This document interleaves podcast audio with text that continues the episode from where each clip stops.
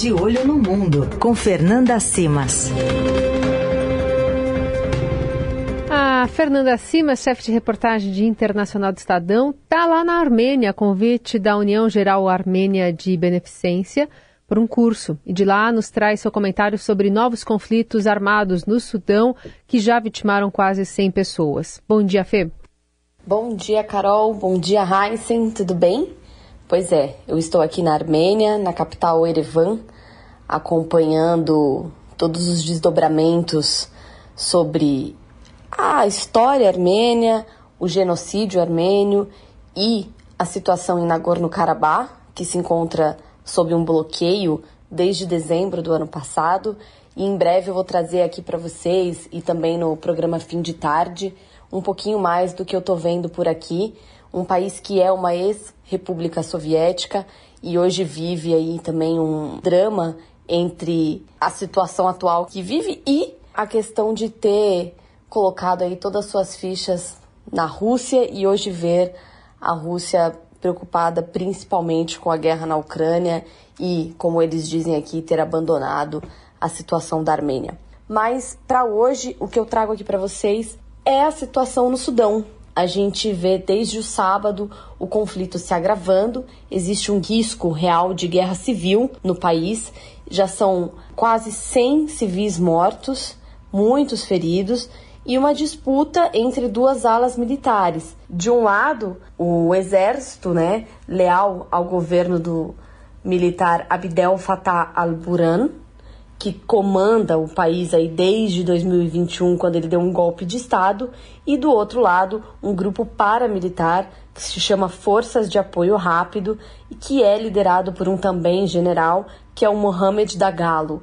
Esses dois estavam lado a lado ao poder quando deram um golpe de Estado em 2021 e agora eles disputam esse poder. E não se sabe ao certo o que motivou, de fato, a eclosão da violência a partir de sábado. Durante o fim de semana, o Programa Mundial de Alimentos da ONU informou que estava interrompendo todas as atividades e operações no Sudão, justamente após a morte de três trabalhadores da organização em confrontos produzidos entre os dois lados no estado do país. Muitas informações chegam em diversos veículos de imprensa sobre se o próprio presidente continua tendo o controle do Palácio Presidencial e do governo. Ao que tudo indica, sim, ele continua com esse governo, mas a resistência desse grupo paramilitar também é muito forte durante esses confrontos. Os esforços diplomáticos para acabar com esse conflito começaram já no fim de semana.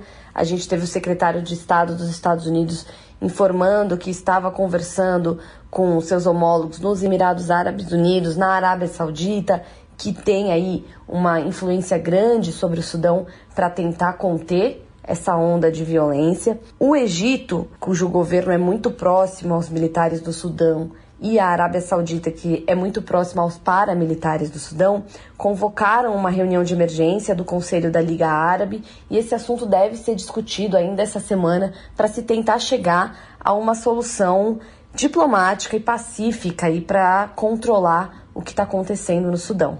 E aí é preciso lembrar todo o histórico do país conturbado desde, pelo menos a gente pode pensar assim no mais recente, de 2019, quando o ditador Omar al-Bashir foi tirado do poder depois de meses de protestos no país e se iniciou então uma transição democrática. E aí a gente acreditava, né, e muitos analistas, que ia de fato ocorrer uma transição para uma democracia um pouco mais consolidada no Sudão. Em outubro de 2021, a instabilidade voltou com tudo porque o exército, junto com essas forças de apoio rápido, deram um golpe de Estado e tomaram o poder.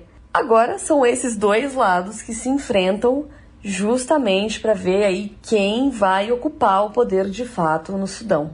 E um ponto importante é que esses dois lados militares, eles estavam juntos justamente para evitar que o poder fosse cedido a uma autoridade civil no país. Era o que unia esses dois lados, porque eles têm uma rivalidade histórica, eles lutam pelo poder e inclusive pela exploração da riqueza no país. E aí o que, que acontece?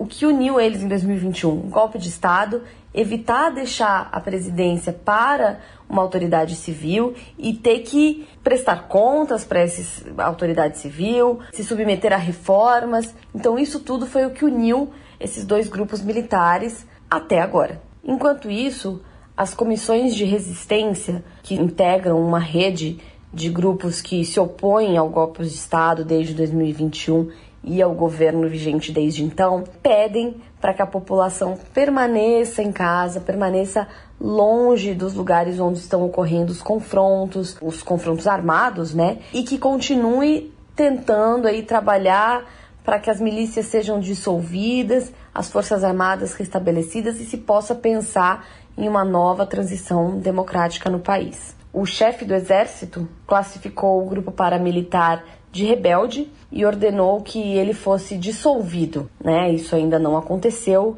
mas foi um primeiro pronunciamento mais formal com relação ao conflito que ocorre desde sábado. Os dois lados chegaram a concordar com cessar fogo no domingo para que se criasse um corredor e que a ONU pudesse retirar os civis com segurança, principalmente da capital Khartoum, mas esse cessar-fogo não foi respeitado.